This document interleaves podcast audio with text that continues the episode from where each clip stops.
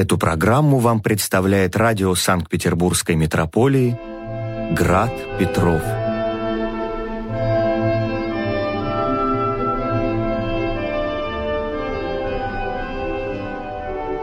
Слушайте нас в радиоэфире и на сайте graddefиспетров.ру.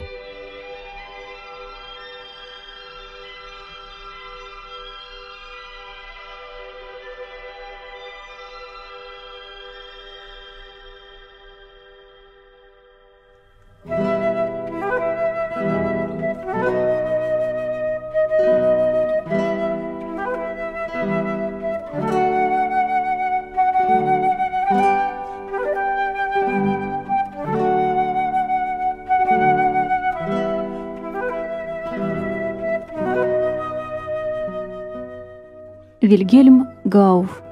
«Холодное сердце»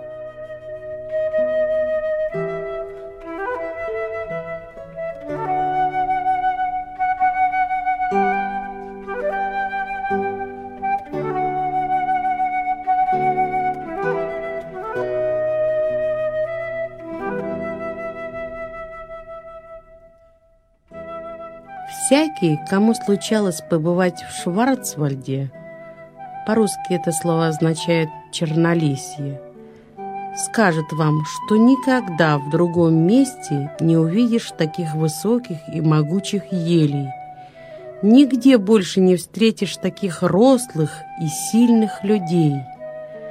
Кажется, будто самый воздух пропитан солнцем и смолой сделал обитателей Шварцвальда не похожими на их соседей – жителей окрестных равнин. Даже одежда у них не такая, как у других. Особенно затейливо наряжаются обитатели гористой стороны Шварцвальда. Мужчины там носят черные камзолы, широкие в мелкую складку шаровары, красные чулки и островерхие шляпы с большими полями – и надо признаться, что наряд этот придает им весьма внушительный и почтенный вид. Все жители здесь отличные мастера стекольного дела. Этим ремеслом занимались их отцы, деды и прадеды, и слава о шварцвальдских стеклодувах издавна идет по всему свету. В другой стороне леса, ближе к реке, живут те же шварцвальдцы, но ремеслом они занимаются другим, и обычаи у них тоже другие. Все они, так же, как их отцы, деды и прадеды, лесорубы и платагоны. На длинных плотах сплавляют они лес вниз по Некру, в Рейн, а по Рейну до самого моря – они останавливаются в каждом прибрежном городке и ждут покупателей. А самые толстые длинные бревна гонят в Голландию. И голландцы строят из этого леса свои корабли. Платагоны привыкли к суровой бродячей жизни, поэтому и одежда у них совсем не похожа на одежду мастеров стекольного дела – они носят куртки из темного холста и черные кожаные штаны на зеленых шириною в ладонь помочах. Из глубоких карманов их штанов всегда торчит медная линейка, знак их ремесла. Но больше всего они гордятся своими сапогами. Да и есть чем гордиться. Никто на свете не носит таких сапог. Их можно натянуть на две четверти выше колен и ходить в них по воде, как посуху. Еще недавно жители Шварцвальда верили в лесных духов. Теперь-то, конечно, все знают, что никаких духов нет. Но от дедов к внукам перешло множество преданий о таинственных лесных жителях.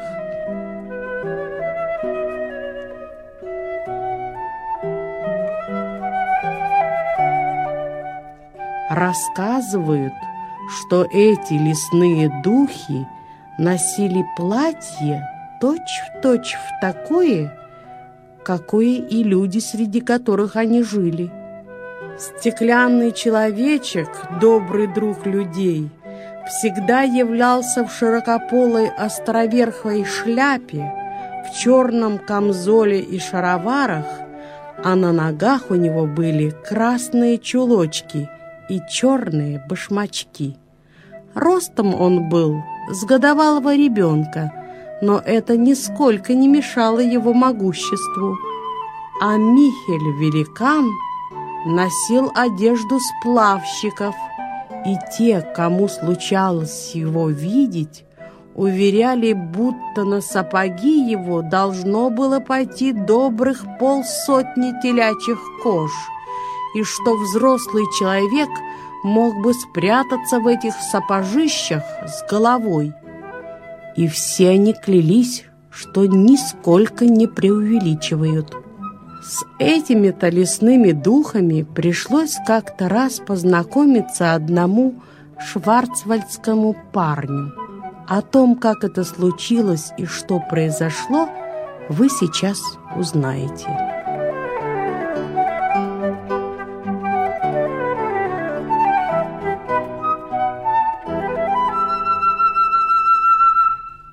Много лет тому назад жила в Шварцвальде бедная вдова по имени и прозвищу Барбара Мунк. Муж ее был угольщиком. А когда он умер, за это же ремесло пришлось взяться ее шестнадцатилетнему сыну. До тех пор он только смотрел, как его отец тужит уголь. А теперь ему самому довелось просиживать дни и ночи возле дымящейся угольной ямы, а потом колесить с тележкой по дорогам и улицам, предлагая у всех ворот свой черный товар и пугая ребятишек лицом и одеждой, потемневшими от угольной пыли. Ремесло угольщика тем хорошо или тем плохо, что оставляет много времени для размышлений. И Питер Мунк, сидя в одиночестве у своего костра, так же, как и многие другие угольщики, думал обо всем на свете – лесная тишина, шелест ветра в верхушках деревьев, одинокий крик птицы — все наводило его на мысли о людях, которых он встречал, странствуя со своей тележкой, о себе самом и о своей печальной судьбе. «Что за жалкая участь быть черным грязным угольщиком?» — думал Петр. «То ли ремесло стекольщика, часовщика или башмачника — даже музыкантов, которых нанимают играть на воскресных вечеринках, и тех почитают больше, чем нас. Вот случись выйдет Петер Мунк праздничный день на улицу, чисто умытый, в парадном отцовском кафтане, с серебряными пуговицами, в новых красных чулках и башмаках с пряжками. Всякий, увидев его издали, скажет, что за парень молодец, кто бы это был, а подойдет ближе, только рукой махнет. Ах, да ведь это всего-навсего Петр Мунк, угольщик, и пройдет мимо.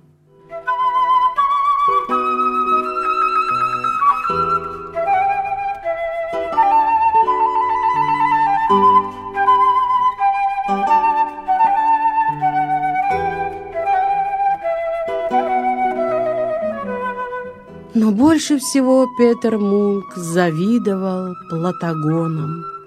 Когда эти лесные великаны приходили к ним на праздник, навесив на себя с полпуда серебряных побрякушек, всяких там цепочек, пуговиц да пряжек, и, широко расставив ноги, глядели на танцы, затягиваясь из аршинных кёльнских трубок, Петеру казалось, что нет на свете людей счастливее и почтеннее. Когда же эти счастливцы запускали в карман руку и целыми пригоршнями вытаскивали серебряные монеты, у Петра спирало дыхание, мутилось в голове, и он печальный возвращался в свою хижину. Он не мог видеть, как эти дровяные господа проигрывали за один вечер больше, чем он зарабатывал за целый год. Но особенное восхищение и зависть вызывали в нем три Платагона.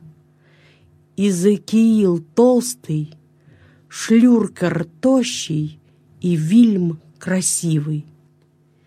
Изекиил Толстый считался первым богачом в округе. Везло ему необыкновенно. Он всегда продавал лес в три дорога. Денежки сами так и текли в его карманы. Шлюркер Тощий был самым смелым человеком из всех, кого знал Петр. Никто не решался с ним спорить, а он не боялся спорить ни с кем. В харчевне он ел-пил за троих и место занимал за троих, но никто не смел сказать ему ни слова, когда он, растопырив локти, усаживался за стол или вытягивал вдоль скамьи свои длинные ноги. Уж очень много было у него денег. Вильм красивый был молодой статный парень, лучший танцор среди платагонов и стекольщиков. Еще совсем недавно он был таким же бедняком, как Петер, и служил в работниках у лесоторговцев. И вдруг ни с того ни с сего разбогател. Одни говорили, что он нашел в лесу под старой елью горшок серебра. Другие уверяли, что где-то на Рейне он подцепил багром мешок с золотом. Так или иначе, он вдруг сделался богачом. И платагоны стали почитать его. Точно он был не простой платагон, а принц. Все трое — Изекиил толстый, Шлюркер тощий и Вильм красивый — были совсем не похожи друг на друга — но все трое одинаково любили деньги и были одинаково бессердечны к людям, у которых денег не было. И однако же, хоть за жадность их недолюбливали, за богатство им все прощали. Да как и не простить? Кто, кроме них, мог разбрасывать направо и налево звонкие талеры, словно деньги достаются им даром, как еловые шишки. «И откуда только они берут столько денег?» — думал Петр, возвращаясь как-то с праздничной пирушки, где он не пил, не ел, а только смотрел, как ели и пили другие. «Ах!» Кабы мне хоть десятую долю того, что пропил и проиграл нынче Изыкиил Толстый. Петр перебирал в уме все известные ему способы разбогатеть, но не мог придумать ни одного мало-мальски верного. Наконец он вспомнил рассказы о людях, которые будто бы получили целые горы золота от Михеля Великана или от стеклянного человечка. Еще когда был жив отец, у них в доме часто собирались бедняки, соседи, помечтать о богатстве. И не раз они поминали в разговоре маленького покровителя стеклодувов. Петр даже припомнил стишки, которые нужно было сказать в чаще леса у самой большой ели для того, чтобы вызвать стеклянного человечка. Под косматой елью в темном подземелье, где рождается родник, меж корней живет старик. Он неслыханно богат, он хранит заветный клад, были в этих стишках еще две строчки. Но как Петр не ломал голову, он ни за что не мог их припомнить. Ему часто хотелось спросить у кого-нибудь из стариков, не помнят ли они конец этого заклинания. Но не то стыд, не то боязнь выдать свои тайные мысли удерживали его. «Да они, наверное, не знают этих слов», — утешал он себя. «А если бы и знали, то почему бы им самим не пойти в лес и не вызвать стеклянного человечка?» В конце концов он решил завести об этом разговор со своей матерью. Может, она припомнит что-нибудь. Но если Петр забыл две последние строчки, то матушка его помнила только две первые. Зато он узнал от нее, что стеклянный человечек показывается только тем, кому посчастливилось родиться в воскресенье между двенадцатью и двумя часами пополудни.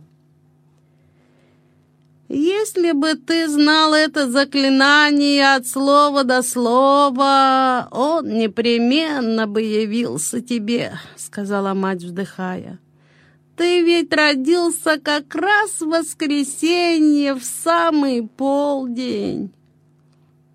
Услышав это, Петр совсем потерял голову. «Будь что будет», — решил а я должен попытать свое счастье. И вот, распродав весь заготовленный для покупателей уголь, он надел отцовский праздничный камзол, новые красные чулки, новую воскресную шляпу, взял в руки палку и сказал матери. «Мне нужно сходить в город. Говорят, будто будет набор в солдаты. Э, так вот, я думаю, следовало бы напомнить начальнику, что вы вдова и что я ваш единственный сын. Мать похвалила его за благоразумие и пожелала счастливого пути. И Петр бодро зашагал по дороге но только не в город, а прямо в лес. Он шел все выше и выше по склону горы, поросшей ельником, и, наконец, добрался до самой вершины. Место было глухое, безлюдное, нигде никакого жилья, ни избушки дровосеков, ни охотничьего шалаша. Редко какой человек заглядывал сюда — Среди окрестных жителей поговаривали, что в этих местах нечисто, и всякий старался обойти Еловую гору стороной. Здесь росли самые высокие, самые крепкие ели, но давно уже не раздавался в этой глуши стук топора, да и не мудрено. Стоило какому-нибудь дровосеку заглянуть сюда — как с ним непременно случалась беда. Либо топор соскакивал с топорища и вонзался в ногу, либо подрубленное дерево падало так быстро, что человек не успевал отскочить, и его зашибало насмерть. А плод, в который попадало хоть одно такое дерево, непременно шел ко дну вместе с платагоном. Наконец люди совсем перестали тревожить этот лес, и он разросся так буйно и густо, что даже в полдень здесь было темно, как ночью.